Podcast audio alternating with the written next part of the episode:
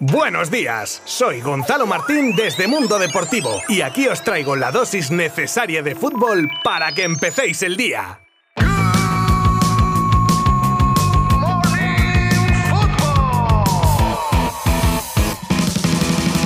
Abría la jornada dominical de la Liga Santander el partido entre Rayo Vallecano y Elche con victoria por 2 a 1 para una de las sorpresas hasta ahora del campeonato, como son los de Vallecas, actualmente sextos en la clasificación. Le seguía la victoria del Sevilla a domicilio en Vigo con un solitario gol de Rafa Mir que hunde un poco más a los de Coudet y asciende a los andaluces al tercer escalón con 17 puntos. Y como la cosa iba de sorpresas, el submarino amarillo perdía ante la otra revelación como es el Osasuna, que salió de la Cerámica con los tres puntos para meterse quinto en puestos de Europa League. Y cerraba el partidazo del domingo entre Fútbol Club Barcelona y Valencia en el Camp Nou que se llevaría el conjunto azulgrana por un contundente 3 a 1. Goles de Ansu Fati, Memphis de penalti provocado por Ansu y Coutinho ya en la recta final del partido para cerrar el partido. Todo esto tras levantar el tempranero gol de Gallá en el minuto 5 que inauguraba el marcador del encuentro. Un Barcelona con dos caras muy distintas, una primera mitad buena de los de Kuman y una segunda en la que sufrieron algo más hasta que Coutinho daba la estocada a los de Bordalás y donde cabe destacar también la participación en los últimos minutos del Kun Agüero que volvía de la lesión que le tenía apartado desde agosto. La verdad es que el tener de vuelta al 10 azulgrana desde el inicio del partido ha sido clave para volver a ver por momentos a un Barça de otras épocas mejores, a pesar de volver a encajar en los primeros minutos de partido que deberían hacérselo mirar porque no se puede salir tan empanado a un partido. En esta ocasión supieron reaccionar y darle la vuelta a la tortilla en pocos minutos, pero otras veces no ha sido así. Podemos decir que los más de 47.000 espectadores que acudieron al Camp Nou salieron satisfechos del encuentro y con la sensación de que hay luz al final del túnel.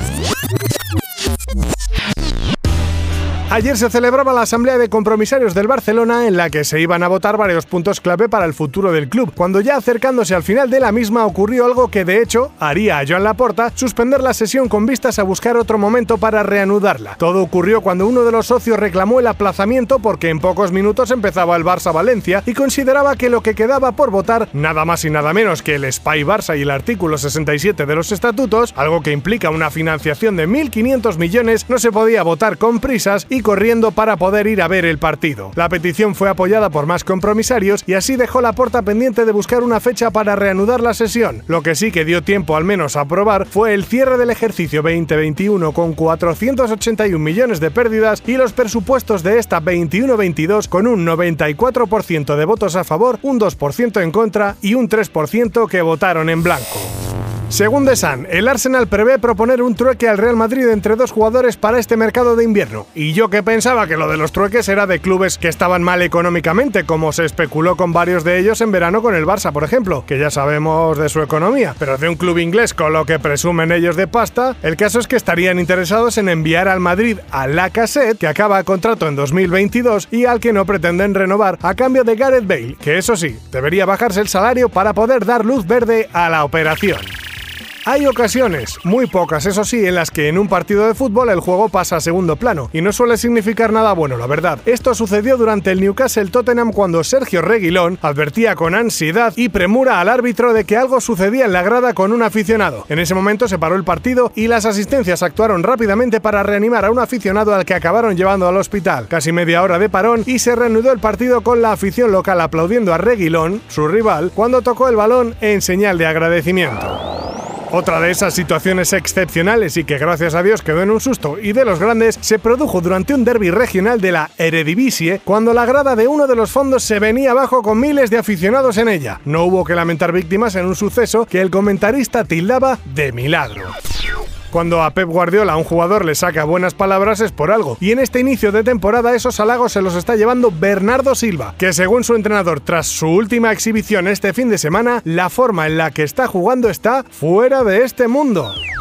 Y terminamos hoy con un poco de salseíto, que hacía ya mucho que no tocaba. Y así empezamos la semana con un poco de tema de cuore futbolístico. Si el otro día saltaba el escándalo de las declaraciones de Wanda Nara, pareja o expareja o yo qué sé, de Mauro Icardi, todo parecía que la relación estaba rota por una tercera persona. Ahora el jugador argentino que se ha ausentado del entrenamiento el otro día del PSG sube unas fotos con Wanda despistando a toda la prensa rosa que se pregunta si ha podido haber reconciliación. Esta historia se ríe de las mejores telenovelas, si cuando dicen que a veces la realidad supera la ficción.